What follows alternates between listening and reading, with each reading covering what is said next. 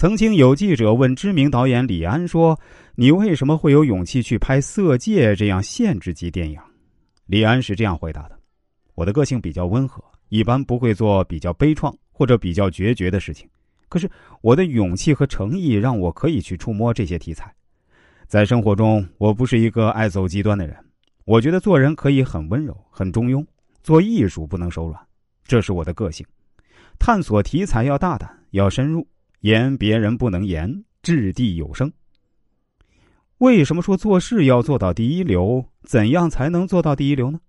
意思就是说，我们做事的时候一定要走极致，要把所有的办法都想尽，把自己内心深处所有的潜力、所有的能量都挖掘出来，不给自己找借口，也不轻易放弃。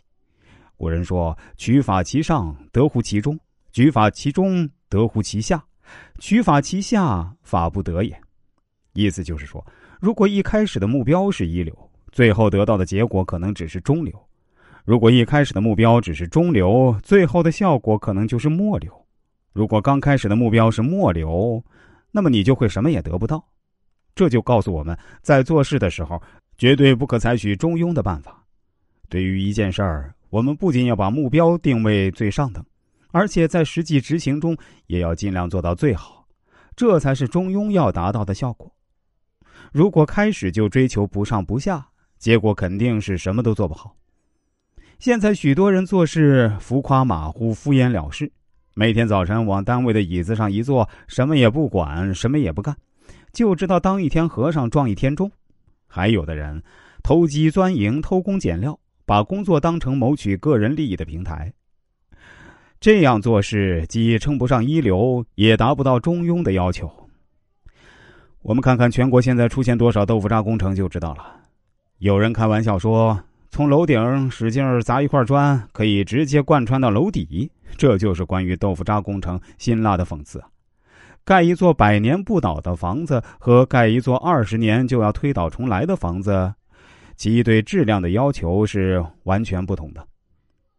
为什么日本人和德国人他们生产的产品那么受人推崇呢？